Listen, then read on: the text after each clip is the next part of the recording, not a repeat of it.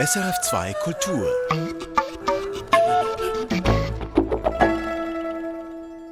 Urban Gardening erfreut sich große Beliebtheit seit längerem. Jede und jeder kann den Balkon mit essbaren Blüten begrünen und die eine oder andere Mahlzeit auch mit selbstgezogenem Gemüse aufpeppen. Auch Schrebergärten sind gefragt wie nie. Doch die neuesten ökologischen Initiativen in der Stadt wollen mehr, mehr Umweltschutz, mehr lokale Großabnehmer, mehr Selbstversorgung.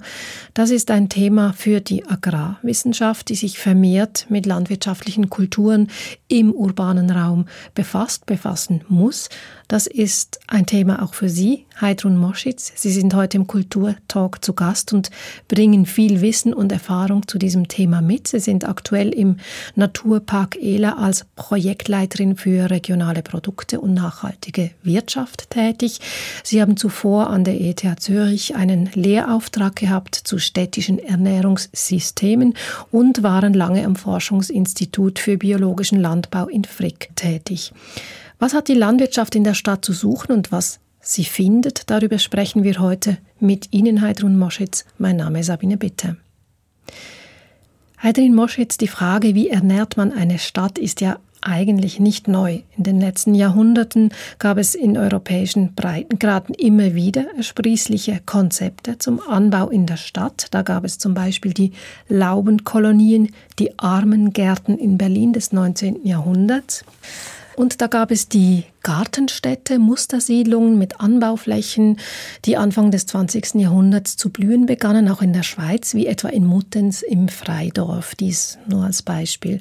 Doch heute fragt man sich, wer kocht noch Konfitüre ein, lagert Kartoffeln, weckt Birnen ein, dört Kirschen und sterilisiert Bohnen? Wie verbreitet ist der landwirtschaftliche Anbau in der Stadt jetzt für diesen Eigenbedarf heute überhaupt noch? Wenn man schaut, wie viele Mitglieder die Familiengärtenverbände haben, dann sind es doch recht viele. Die aktuellen Zahlen sind so zwischen 22 und 23.000. Zum Vergleich, es gibt knapp 49.000 Landwirtschaftsbetriebe, also nur ungefähr zweimal so viel wie Familiengartenmitglieder. Das heißt, es gibt doch eine ganz nicht unbeachtliche Menge an Menschen, die gerne selber Gärtnern, etwas selber produzieren, denke ich. Natürlich, die Flächenverhältnisse sind dann andere. Er bewirtschaften natürlich nur ein Bruchteil, was Landwirtschaftsbetriebe erwirtschaften. Andererseits geht die Zahl der Landwirtschaftsbetriebe in der Schweiz ja zurück. Es sind, glaube ich, noch etwa zwei Prozent der Bevölkerung in der Landwirtschaft überhaupt tätig. Da sind wir in einer anderen Situation als noch vor Jahrzehnten. Ja, und gleichzeitig haben wir eine städtische Bevölkerung von ungefähr 75 Prozent in der Schweiz. Und das vor dem Hintergrund, dass alles, was Ernährung betrifft, bisher so von der Agrarpolitik angeschaut wird, behandelt wird. Das ist eigentlich absurd, dass diese zwei Prozent landwirtschaftliche Bevölkerung das ganze Problem der Ernährung jetzt lösen sollen mit einer Politik. Und das, denke ich, ist auch ein Grund, warum Agrarwissenschaftler sich dann interessieren für die Stadt, weil dort sitzen die Konsumentinnen und Konsumenten und die Frage, was wir kaufen, wie wir konsumieren, hat eben auch einen großen Einfluss darauf, wie produziert wird, welche Lebensmittel insgesamt hergestellt werden. Der Konsum aus der Region, also aus der näheren Umgebung, ist ein Stichwort in diesem Zusammenhang und wird auch je länger, je mehr gefordert, auch von der Bevölkerung in der Stadt. Selbstversorgung ist ein großes Thema. Der letzte große Vorstoß zur Selbstversorgung des Landes gab es in der Schweiz eigentlich vor 80 Jahren im Zweiten Weltkrieg. Damals wurde die Ackerfläche ausgeweitet und ein ETH-Professor für Agronomie, Friedrich Traugott Wahlen, lancierte 1940 dazu einen Plan, seinen Plan, ein landwirtschaftliches Anbauprogramm, der die Schweiz im Krieg unabhängig vom Ausland machen sollte. Unsere Erde, unsere Berge sind das Rückgrat unserer Verteidigungskraft. Der gleiche Boden muss uns aber auch ernähren können.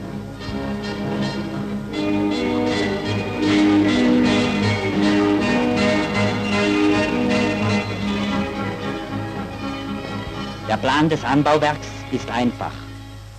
Um viereinhalb Millionen Einwohner aus eigener Kraft ernähren zu können, muss die Schweiz ihre Anbaufläche mehr als verdoppeln. Statt jährlich 225.000 Hektaren müssen 550.000 Früchte tragen. Kein Stück Land, kein Gärtchen, keine immer bebaubare Fläche darf ungenutzt bleiben. Es geht um unsere Unabhängigkeit, es geht um unser Vaterland, denn über allen Dächern droht das Gespenst des Hungers. Heidrun Moschitz, dieser Plan Wahlen ging als sogenannte Anbauschlacht in die Schweizer Geschichte ein und Wahlen wurde 1958 als Vertreter der damaligen Bauerngewerbe- und Bürgerpartei dann auch zum Bundesrat gewählt. Sein Programm, wir haben es gehört, gab ein unabhängiges Land vor, das sich selbst versorgt. Nach Jahrzehnten, in denen jetzt die Globalisierung gefördert und gefeiert wurde, in unserer Gegenwart soll nun wieder eine regionale Retour à la Nature Einzug halten. Wie soll das gehen? Vielleicht noch kurz zur Einordnung. Meines Wissens ist auch trotz des Planwahlens die Selbstversorgung der Schweiz von 52 auf ungefähr 59 Prozent gesteigert worden. Also die Herrenziele sind nicht ganz erreicht worden. Nach dem Krieg hat man dann in den Stadtperken auch wieder lieber Fußball gespielt oder Picknicks abgehalten, denke ich. Jetzt die Frage nach der Regionalität. Einerseits haben wir natürlich seit dem Zweiten Weltkrieg sehr starke Produktionssteigerungen sehen können in der gesamten Landwirtschaft, in der konventionellen Landwirtschaft, integrierten Anbau, in der biologischen Landwirtschaft. Wir bewirtschaften auch mehr als die 500.000 Hektar mittlerweile. Wir sind ungefähr bei einer Million. Und andererseits, denke ich, geht es jetzt verstärkt um die Frage, was heißt es eigentlich, sich regional zu ernähren? Müssen wir alles, was wir momentan konsumieren, wirklich im eigenen Land und regional produzieren oder müsste man auch an der Seite vom Konsum etwas schrauben, dass doch eine erhöhte Regionalität denkbar ist? Die Idee und die Forderung nach einer umfangreicheren landwirtschaftlichen Versorgung steht zumindest wieder auf der Wunschliste, kann man sagen. Sie haben ein paar Zahlen genannt. Man kann auch sagen, die Bevölkerungszahl ist heute viel höher als jetzt noch vor 80 Jahren und zudem gibt es ausgedehnte Landstriche voller versiegelter Böden. Also wo soll man da überhaupt jetzt mehr anbauen im urbanen Raum? Ja, es gibt ja Ansichtsweisen, die sagen, die ganze Schweiz ist eine Stadt. Insofern ist die Frage sehr berechtigt. Es gibt da verschiedene Ansätze. Für mich wichtig ist einerseits zu sagen, es geht vielleicht nicht nur um das Stichwort Selbstversorgung, wirklich auf Produktion ausgerichtet, sondern ein bisschen breiter gedacht um resiliente Ernährungs- und Anbausysteme, die darauf abzielen, dass wir langfristig unsere Produktionsgrundlagen erhalten, dass wir in Nährstoffkreisläufen denken und auch die Biodiversität gleichzeitig erhalten mit der Produktion, weil wir Biodiversität brauchen, um überhaupt produzieren zu können, damit die Bestäubung und so weiter funktioniert. Ich denke, das muss man auch bedenken bei dem Ganzen. In der Stadt hat man, wenn Sie jetzt von versiegelten Flächen sprechen, auch Möglichkeiten auf Flachdächern zum Beispiel Pflanztröge aufzustellen. Es wird auch schon in verschiedenen Städten gemacht, dass dort Honig produziert wird, also Bienenstöcke auch aufgestellt werden und dann die Bienen dort Nahrung finden. Es gibt Experimente mit Hightech-Lösungen von Gewächshäusern und Aquaponiksystemen, wo einerseits Fische gezüchtet werden und mit dem Wasser, Abwasser der Fische sozusagen, mit den Ausscheidungen der Fische dann Pflanzen in einer hydroponischen Kultur gedüngt werden. Und grundsätzlich stellt sich natürlich schon die Frage, und wir werden nicht um Zielkonflikte herumkommen, dass Flächen verbaut werden, verbaut sind und dazwischen trotzdem noch Grünraum braucht. Nun gibt es ja zwei verschiedene Gruppen eigentlich, die das sehr stark fordern. Auf der einen Seite lanciert die SVP die Idee, eben einen solchen Plan Wahlen 2.0 neu zu initiieren. Auf der anderen Seite sind die Grünen, die sich mehr auch einheimische Kartoffeln und regionale Rüben auf dem Teller wünschen. Gibt es eine neue Allianz von Parteien, die sich sonst nicht so grün sind? Ja, das ist tatsächlich spannend. Ich stelle immer wieder fest, dass das Thema Essen und Ernährung ein verbindendes sein kann. Das hängt wohl damit zusammen, dass wir alle davon betroffen sind, uns zwei, dreimal am Tag intensiver damit beschäftigen. Und da kann man sich tatsächlich über sehr viele politische Grenzen oder auch andere gesellschaftliche Grenzen hinweg drüber unterhalten. Das ist eine schöne Basis und das ist, finde ich, ein schönes Element und ein schöner Charakter von diesem Thema. Man kann aber auch, wenn man jetzt den Diskurs der Grünen mit dem der SVP vergleicht oder anderen Kreisen, kann man auch Unterschiede ausmachen, dass es eben, ich würde sagen, was ich vorher angesprochen habe, das resiliente Ernährungssystem, dass man wirklich schaut, wie kann eine angepasste, eine standortangepasste Landwirtschaft funktionieren, dass wir mit den natürlichen Ressourcen, die wir haben, in einem Land oder in einer Region langfristig wirtschaften können und nicht jetzt kurzfristig alle Flächen, die es gibt, ökologische Ausgleichsflächen, die zurzeit brach liegen und der Biodiversität dienen, dass wir die wieder umbrechen in Acker und intensiv bewirtschaften. Es gibt auch Studien dazu, die zeigen, wenn wir solche Flächen wieder in die Produktion nehmen, das sind eigentlich Flächen, die nicht so produktiv sind. Das heißt, daraus lässt sich auch nicht so viel Ertrag generieren. Viel mehr würde es bringen, wenn wir die Flächen nutzen, die wir haben, aber vielleicht auf dem Ackerflächen etwas weniger Tierfutter produzieren und stattdessen Getreide, was wir direkt konsumieren können. Was wiederum natürlich dann heißt, dass wir unsere Tierproduktion zurückfahren müssen, in der Folge oder parallel dazu müssten wir auch den Konsum von tierischen Lebensmitteln entsprechend runterfahren. Und da sieht man wieder das Zusammenspiel von Konsum und Produktion, dass man das zusammendenken muss. Und dort würden sich mehr eine höhere Selbstversorgungsgrad insgesamt erzielen lassen, als jetzt marginale Standorte wieder zu bewirtschaften. Wie hoch ist denn der Selbstversorgungsgrad heute? Das kommt auf die Kultur drauf an. Über alle Landwirtschaftskulturen hinweg kann man sagen, auf Kalorien bezogen sind wir bei ungefähr 60 Prozent. Wenn wir jetzt davon aber abziehen, dass wir sehr viel Futtermittel importieren und auch Saatgut, dann wären wir eher so bei 50 Prozent. Aber zum Beispiel im Bereich Milch, Käse haben wir 100 oder über 100 Prozent Selbstversorgung. Im Gemüse ist es eher 50 Prozent und so changiert das ziemlich zwischen verschiedenen Kulturen. Da muss man dann jeweils genau hinschauen. Das heißt aber, wenn wir jetzt noch einmal den historischen Vergleich bemühen, dass die Selbstversorgung heute nicht kleiner ist als während des Zweiten Weltkriegs. Genau, das ist so. Wie und wo was angebaut wird, Sie haben es vorhin kurz äh, skizziert, das dürfte in Zukunft mehr gesellschaftspolitische Diskussionen brauchen, auch politische Diskussionen. Wo finden die bis heute statt? Überall. Ich würde sagen, wirklich buchstäblich am Wirtshaustisch. Man braucht nur ein paar Stichworte zu sagen und dann kann man sehr schnell über saisonales Gemüse sprechen. Die Frage der Tomaten im Winter oder der Erdbeeren im Februar etc. Da gibt es überall Diskussionen. Aufhänger dieses Talks ist ja auch die Frage der Städte im Ernährungssystem. Und ich denke, gerade dort haben wir eine sehr starke Verdichtung dieser Diskussionen und Dialoge, weil dort ja sehr viel innovative Projekte initiiert werden. Die sind sichtbar in der Stadt. Wenn man dann durch die Stadt läuft und auf einmal sieht man einen Pflanzdruck, aus dem Artischocken wachsen oder so etwas zum Beispiel, dann ist das wieder ein Aufhänger, sich darüber zu unterhalten, was machen die denn hier und was hat es mit mir zu tun. Da bieten sich sehr schöne Diskussionsmöglichkeiten. Es gab jetzt auf nationaler Ebene auch Prozesse, größer angelegte, ein Bürgerrat zur Ernährungspolitik, wo dann Vorschläge diskutiert wurden, wie denn ein zukunftsfähiges Ernährungssystem ausschauen kann. Sie haben ja lange in der Stadt gearbeitet. Jetzt seit kurzem arbeiten Sie ganz auf dem Land in einem Naturpark im Kanton Graubünden. Inwiefern unterscheiden sich die Diskussionen über ein zukünftiges Ernährungssystem in der Schweiz? Was mich dort eigentlich überrascht hat, als ich dort angefangen habe zu arbeiten, dass im Kern sind die Diskussionen sehr ähnlich. Wir haben natürlich schon mehr landwirtschaftliche Bevölkerung dort konzentriert. Man bekommt sehr stark die Überlegungen, die Sorgen, die Entscheidungsgrundlagen von Landwirtinnen und Landwirten zu hören. Aber wir haben dort auch eine sehr große Diversität, wer dort wirtschaftet. Es gibt es sehr innovative äh, Landwirtinnen und Landwirte. Es gibt Landwirte, die produzieren wirklich für eine urbane Konsumentenschaft hochpreisige Spezialprodukte. Es gibt andere, die produzieren mehr große Mengen, die auch wichtig sind für die Ernährungsgrundlage.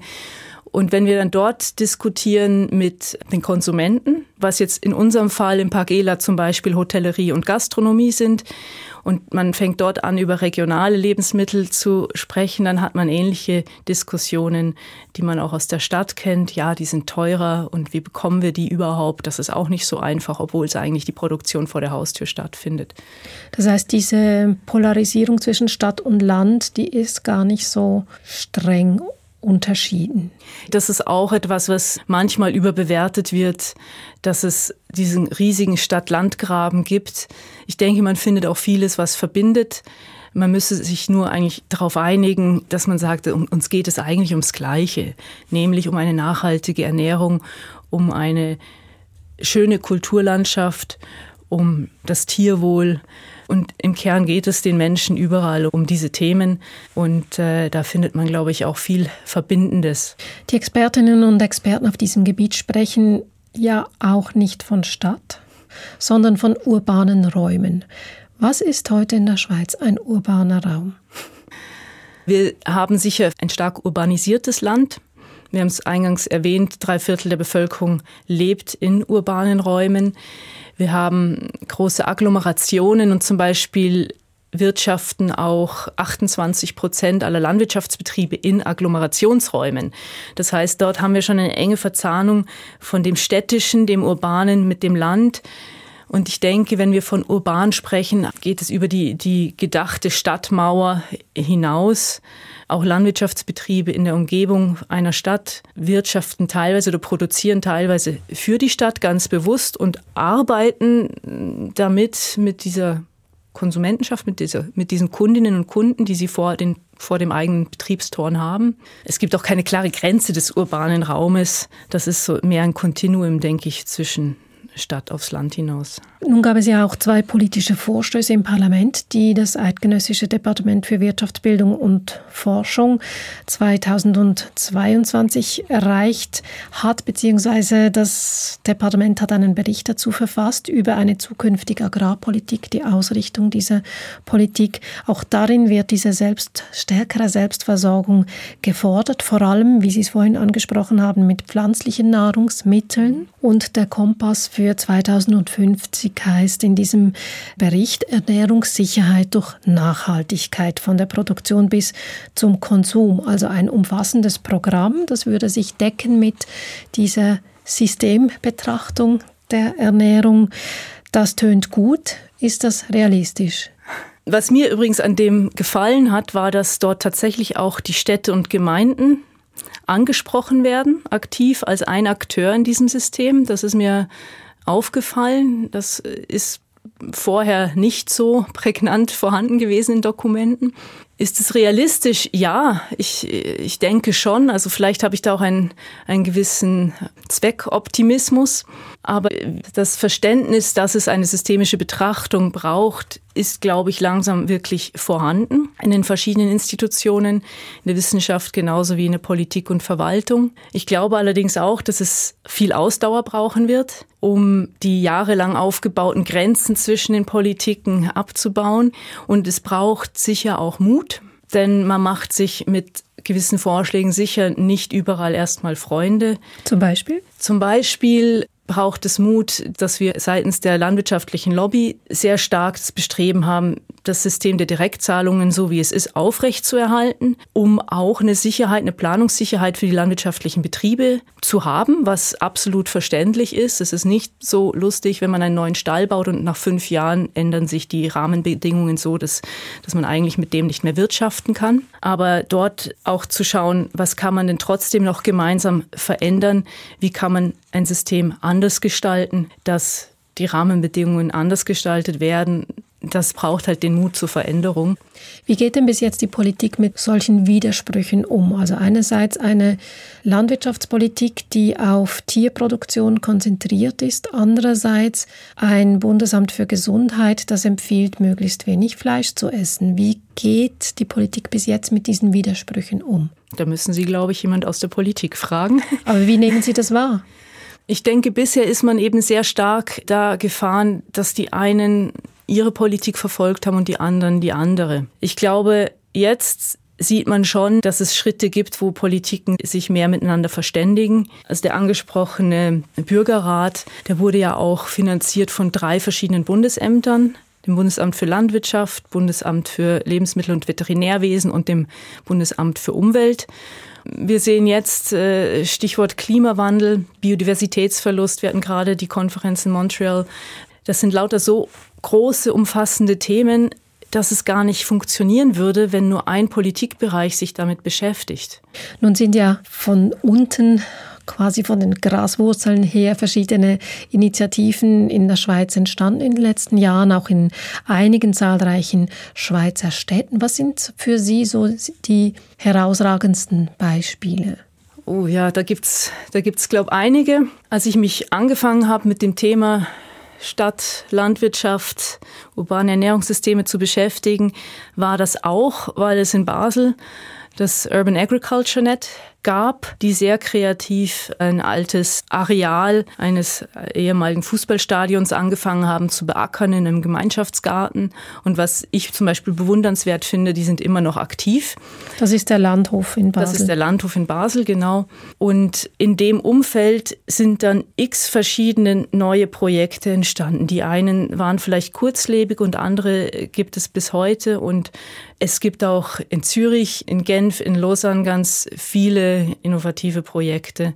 Das Ernährungsforum in Zürich zum Beispiel hat sich aus einem Diskussionsprozess heraus gegründet und vereint jetzt viele verschiedene Akteure in und um Zürich. Das sind sicher so ein paar Projekte, ja.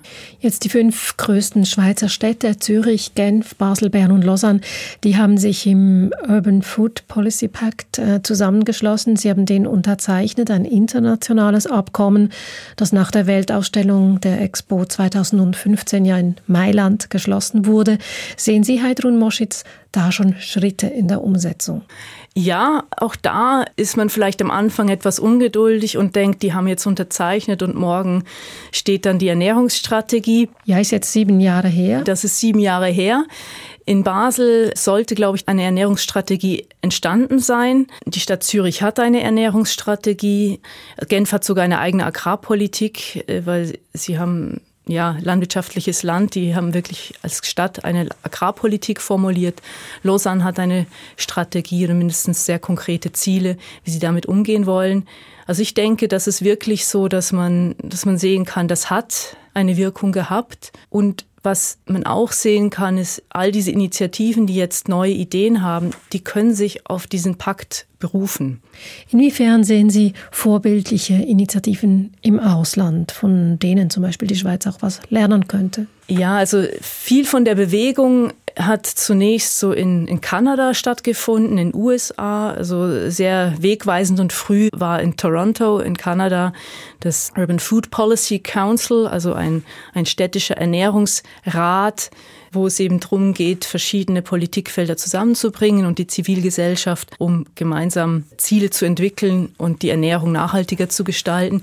Da hat man schon sehr hingeschaut in der Schweiz. Wenn wir eine Zwischenbilanz ziehen wollen, Heidrun Moschitz, was würden Sie sagen, wo steht die Schweiz mit ihren Initiativen im Landbau in der Stadt im Vergleich zu anderen Ländern? Es gibt schon Städte, die vielleicht irgendwo weiter sind oder Länder, die dort weiter sind. Wenn wir schauen in den USA, in, in Kanada, die sehr viel auf Rooftop Gardens, also Dachgärten bewirtschaften. Wir haben eine Stadt in den Niederlanden, Almere, die sich zum Ziel gesetzt hat, 20 Prozent des Lebensmittelbedarfs in der Stadt oder in den Stadtgrenzen zu produzieren. Das ist eine neu gegründete Stadt, die schon bei der Gründung das im Konzept hatte ja, dann haben wir Berlin mit den Prinzessinnengärten, mit so ikonischen Projekten, die dann auch in den Medien sehr stark vertreten sind. Die Prinzessinnengärten sind auch ähm, Gemeinschaftsgärten, die einfach wirklich in Kreuzberg zum Beispiel entstanden sind. Eben, wie gesagt, wir haben in der Schweiz auch tolle Beispiele, wo wir sagen können, da sind wir auch weiter und voran. Wenn jetzt eine Stadt Lausanne beschließt, sie versuchen möglichst alle Lebensmittel aus der Region zu beschaffen, die dann in den Schulen, in den Schulkantinen angeboten werden. Ja, ich denke, da stehen wir gar nicht schlecht da. Weiß man etwas darüber, was es für die Preise bedeutet? Also wenn man die Abstimmungen in der Schweiz anschaut, zum Beispiel die letzte im September, bei, als es um die Massentierhaltungsinitiative ging, da hat man ja schon gemerkt, wenn es dann mehr kostet, diese, sagen wir jetzt mal, ökologischere alternative Landwirtschaft regional, wenn es mehr kostet, ist es dann nicht so attraktiv. Weiß man darüber was? Ja, das ist halt auch wieder eine Frage, wie man, wie man das Ganze betrachtet. Ich kenne das Beispiel von der Stadt Malmö in Schweden, die gesagt haben, wir stellen unsere Schulkantinen auf biologische Lebensmittel um, komplett. Und es darf aber nicht mehr kosten. Das war eine Vorgabe und das wurde dann erreicht, indem man einfach reduziert hat, wie viel Fleisch es in diesen Portionen gab oder an wie vielen Tagen es dann Fleisch gab und gibt in der Kantine. Ich weiß, das ist ein sehr emotionales Thema, wenn ich das jetzt wieder anspreche, aber es funktioniert. Auch in Kopenhagen, in Dänemark hat man solche Projekte. Da sind vor allem städtische Altersheime, Pflegeheime, wo man wirklich versucht hat, das Ganze ökologischer zu gestalten, regionaler zu gestalten. Und dort war ein ganz wichtiger Hebel zu schauen, dass man besser kocht. Dort war die Situation, dass sehr viele Teller halb aufgegessen wieder zurückgingen. Und das heißt, es ist ein riesen Kostenfaktor. Und dann hat mal einer die Frage gestellt, ja, ist denn das Küchenteam das Essen, was sie kochen, selber? Und dann hat sich herausgestellt, das ist nicht der Fall. Und dann hat man gesagt, okay, lasst uns mal besser kochen, lasst uns die Portionen klein halten, angemessen und lasst uns das, was wir kochen, eben so anpassen. Wahrscheinlich auch nicht allzu viel Fleisch, dass es sowohl gut schmeckt, dass es das ist, was die Menschen dort brauchen und dass es im Kostenrahmen bleibt. Und das hat auch funktioniert. Also ich denke, zu früh sollte man nicht mit der Kostenkeule kommen. Nicht zu früh mit der Kostenkeule kommen. Heidrun Moschitz, besten Dank für das Gespräch und auch dafür, dass Sie vom Land aus dem Naturpark Illa im Kanton Graubünden zum Gespräch in die Stadt gefahren sind. Mein Name Sabine Bitter. Erfahren Sie mehr über unsere Sendungen auf unserer Homepage srf.ch-kultur.